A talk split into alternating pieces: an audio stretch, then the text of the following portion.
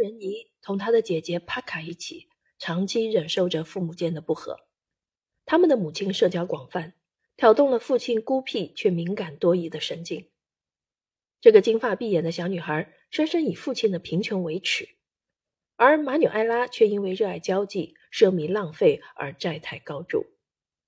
雪上加霜的是，少时的欧仁妮还不得不经历王室家族两个支系间的长期争斗，历史上称之为。卡洛斯战争，这一内战长达四十余年，致使西班牙长期处于恐怖及动荡之中。欧仁尼在战争和屠杀中长大，他的精神遭受创伤，即便在成年之后，也不能目睹尸体横陈，否则便会产生强烈的不适。西班牙诺上校非常担忧妻女的安全，于是计划将他们送往法国。尽管路易菲利普的布尔乔亚专政不合他这个拿破仑分子的意。但他认为法国总比不上西班牙动荡，妻子和女儿在那里会很安全。如果马纽埃拉和他的女儿到达的巴黎还是巴尔扎克笔下的巴黎，那么这座不受法律约束的城市并不比暴力浸染的马德里安全多少。一八三五年七月二十八日，法国国王差点被一个圣殿大街地区赫赫有名的凶徒谋杀。当时的圣殿大街是出了名的罪案频发地区。凶徒是一个科西嘉岛人，人称菲耶斯基，设计制造了配备有二十四个枪管的武器，可装载二百五十发子弹。一阵令人难以置信的连发射击，最终射中了四十二人，其中十八人身亡。尽管目睹了尸体被高头大马践踏撕扯的一幕，泰巴伯爵夫人怎么也不愿意离开这个她向往已久的城市。这时候，西班牙正在上演更惨烈的事件。人们在巷弄里互相残杀。勇敢的马纽埃拉不知从哪里弄来一笔钱，将女儿们送进了耶稣圣心女子修道院，距离残军院很近。那里的课业倒不是很重，但是对女孩子们的管束极其严苛。欧仁妮个性活泼，很难遵守吃饭时必须一声不吭的规定。自然而然的，两个女孩在修道院里信奉了上帝。欧仁妮甚至比她的姐姐更加虔诚。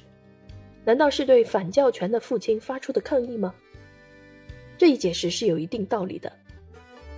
由于他的情感与想象力都相当丰富，宗教将帮助他经受住晚年遭遇的种种不幸。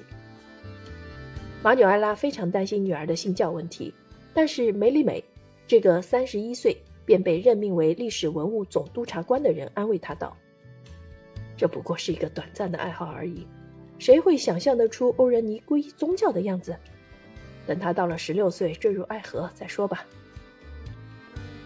不得不承认，梅里美很有见地。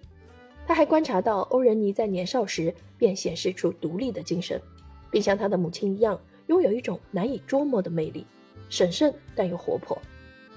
有一点可以肯定，他的个性中绝不包含沉思默想，他不过是摆出抗议的姿态。这是一个离开故土的孩子在呼救，因为父亲不在身边，而且他法语也不好，最初的几堂法语课简直令人失望。这是梅里美先生的原话。幸好女儿们日思夜想的父亲来到了巴黎，他带着现款，但显然没带够，因为不久以后夫妻间的闹剧又再次上演。为了给妻女们足够的空间。西帕亚诺无法同自己的妻子居住在同一个屋檐下。遗憾的是，他在巴黎只停留了很短的时间。欧仁妮不得不在绝望中，眼睁睁地看着父亲重回动荡不安的西班牙。欧仁妮似乎比他的姐姐还要哀痛于父亲的离去。他给父亲写过三封信，其中第三封写于1837年4月，令他的父亲非常感动。爸爸。我真的再也无法忍受看不到您的日子。既然没有父母的陪伴，我又何必来到这个世界上？逍遥快活的当然只有伯爵夫人，她住在马德莱纳区，得以结识不少战争英雄以及拿破仑王朝鼎盛时期的重要人物和家族长老。他也会时常邀请他们到家里坐坐，不过尽量避免接待携带妻子的已婚人士。因此，他有不少爱慕者。热衷交际的她，最终也被丈夫的拿破仑情节给传染了。